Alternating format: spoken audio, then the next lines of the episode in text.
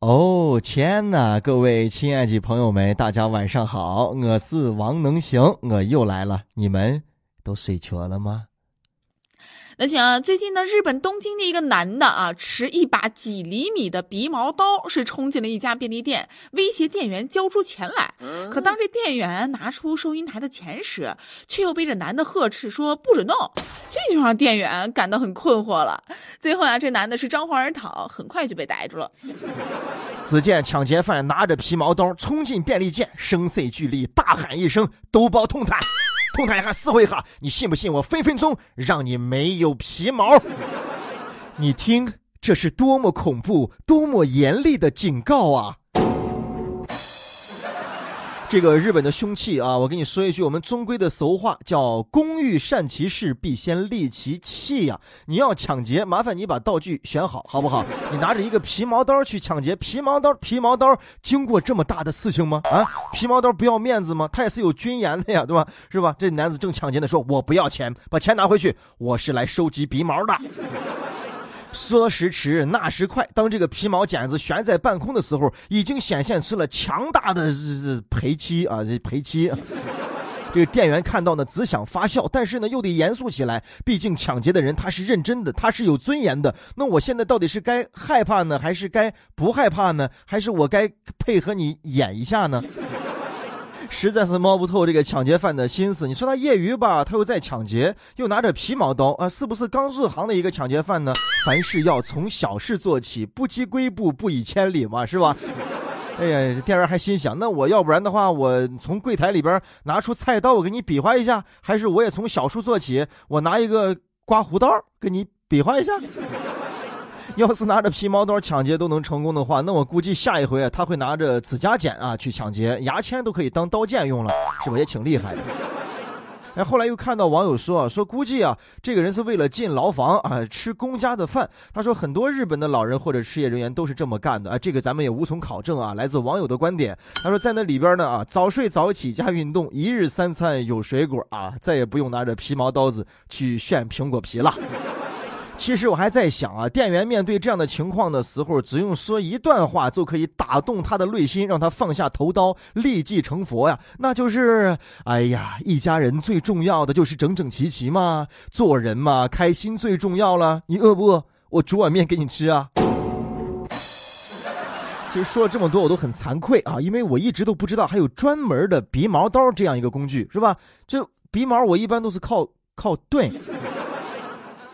那想啊，最近呢，北京市工商局海淀分局近日呢是委托检测机构对无印良品销售的商品进行了这个质量检测，但是并没有获得无印良品工作人员的积极配合，在这个前期的检测过程当中呀，也是遭到了各种不配合。哎，这个首先我觉得我有必要先把无印良品啊这个四个字先解释一下，对吧？无呢就是有没有那个无，印呢就是盖章子那个印啊，良就是衬衣那个鸡雀良，品就是尝一尝啥味道那个品。这什么解释？这是无印良品。哎，很多零零后可能都不知道了。无印良品呢，其实是一个唱歌的组合啊，已经解散了。他们很早在羽泉之前，羽泉是谁？你也不知道。羽泉你你都不知道。羽泉就是那个北北和那个陈羽凡跟他的搭档那个组合叫羽泉。哎呀，好了，不说了。哎，无印良品啊，那么几个经典的歌，大家可以搜一下，比如说《想见你》啊，《想见你没有你》那个歌，还有啊，我最擅长的掌心是吧？摊开你的掌心，握紧我的爱情。聪聪不要拦着我，让我唱下去。不要如此用力，对，就就就这个歌。反正这个节目，我第一次机会，我就要好好的秀上那么一秀，不管我唱的好听不好听，反正反正你都得硬听。无印良品的第二个意思呢，就是咱们要说的这新闻这个事啊。无印良品是一个商标的一个名字，大概的意思就是。这个东西呢啊，卖的东西啊，它没有印章，就是说它可以没有检验，但它确实是一个好东西，哎，就这样的一个意思啊，就这样的一个无印良品，然后被北京工商局，然后海淀分局给查了，而且这个员工各种不配合，关键是查出来还确实是有问题呀，是吧？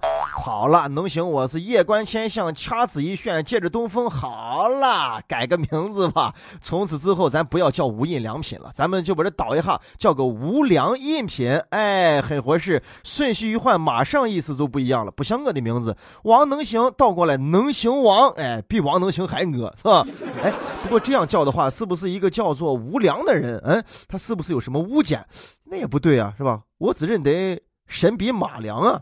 看了这个新闻，我才知道，原来工商局来查你都可以拒绝，都敢摆这样的谱子和拉这样的脸。看来工商是吧？你接下来应该叫税务局上门再来揍一波子。这个店长呢，也确实一点都不机智，一看都没有做过应急演练。你看人家幼儿园啊、酒店啊什么，这出了事之后，让他们提供录像信息是吧？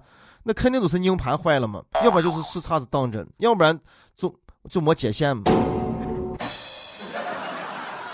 然后呢，看网友的评论也很有意思，说我记得我去年在无印良品啊买了一条亚麻裤，哎，穿了两个星期就穿成了开裆裤，哎呀，可能兄弟你当时没看清，对吧？不要说人家无印良品，你可能当时买的就是个毛裤，只不过穿一穿，是吧？没得开线了。然后还有网友说啊，你能相信一个一百多块的床单在无印良品能够卖四百多块，一个枕头买二百八十多块，是吧？吓得他赶紧就不敢四碎了，赶紧就回去了。你看来这个无印的东西比有印的还要卖这么贵，真的是无印又无良啊！看无印良品这么嚣张啊，肯定里边深藏着一个问题。现在就要告诫大家，抵制一切外来品，买货就去拼多多，是假货，他明着告诉我，多好的是吧？卖一个心情舒畅嘛。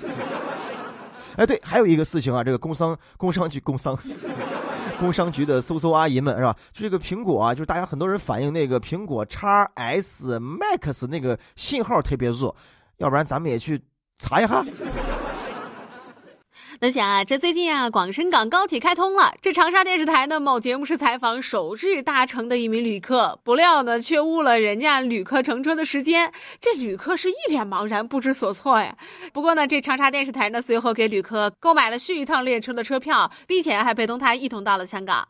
哦，那等于这个乘客就没上车嘛？最后，那开走的这一趟列车上，不就空出了一个错位儿哎呦，错儿爸们早都停上这个位置了，走过去钩子赶紧往上一塌，一路都错到了香港，姿势也摆好了，该说什么话也想好了。哎，结果错了一路，咋没有人过来要座位儿哎，你们都这么不尊重错儿爸吗？这一趟嘛，全是赔错了。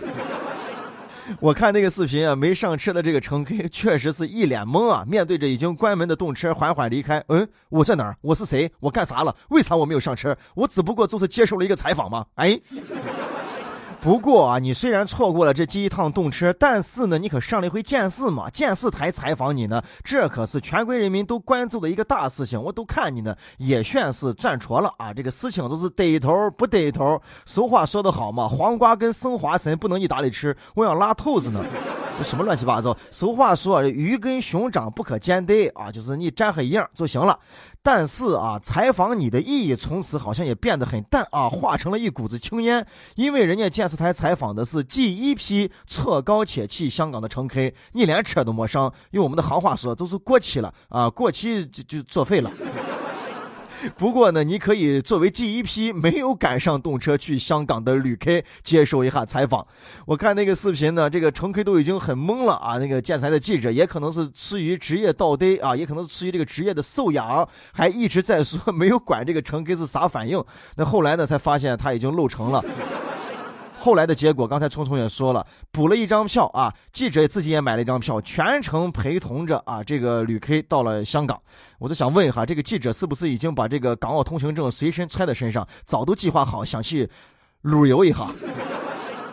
能行呢，也是做过记者这个职业的。要是我的话，我觉得应该再反映的再全面一点啊。首先，第一，你要有这个职业的素养，不能跟演播室的主播断了线，还得继续说着给大家播节目。第二部分呢，更重要的是你要照顾人家你被采访人的一个心情和感受。人家已经因为你的采访都已经错过列车了。如果是我的话，我肯定会冲上去，对吧？我就不再采访他作为第一批去香港的旅客了。我要采访他，呃，朋友你好，就是呃，我想还再问一个问题，就是您就是错过动车。你现在是什么心情啊？呃，那个，我突然想养一只羊驼。不过刚才也说了，记者后来全程陪同，一路采访到香港啊。网友就调侃说：“我的天哪，这是第一次见，这叫碰瓷儿式采访，逮住一个，这这这愣在这采访呢。本来人家想上了车以后就安静了，是吧？我好好享受一下第一次坐车去香港的这个这个旅程啊。结果你一个劲儿采访我，啥心情？啥心情？车快不快？问不问？好不好？美不美？” 反正我看了这个新闻，我确实是有一个心情，想跟这个记者说一下。我觉得吧，我国的动车发车时间真的特别准。能行哥在陕西渭南向你问好，祝你好梦，晚安，早点睡吧。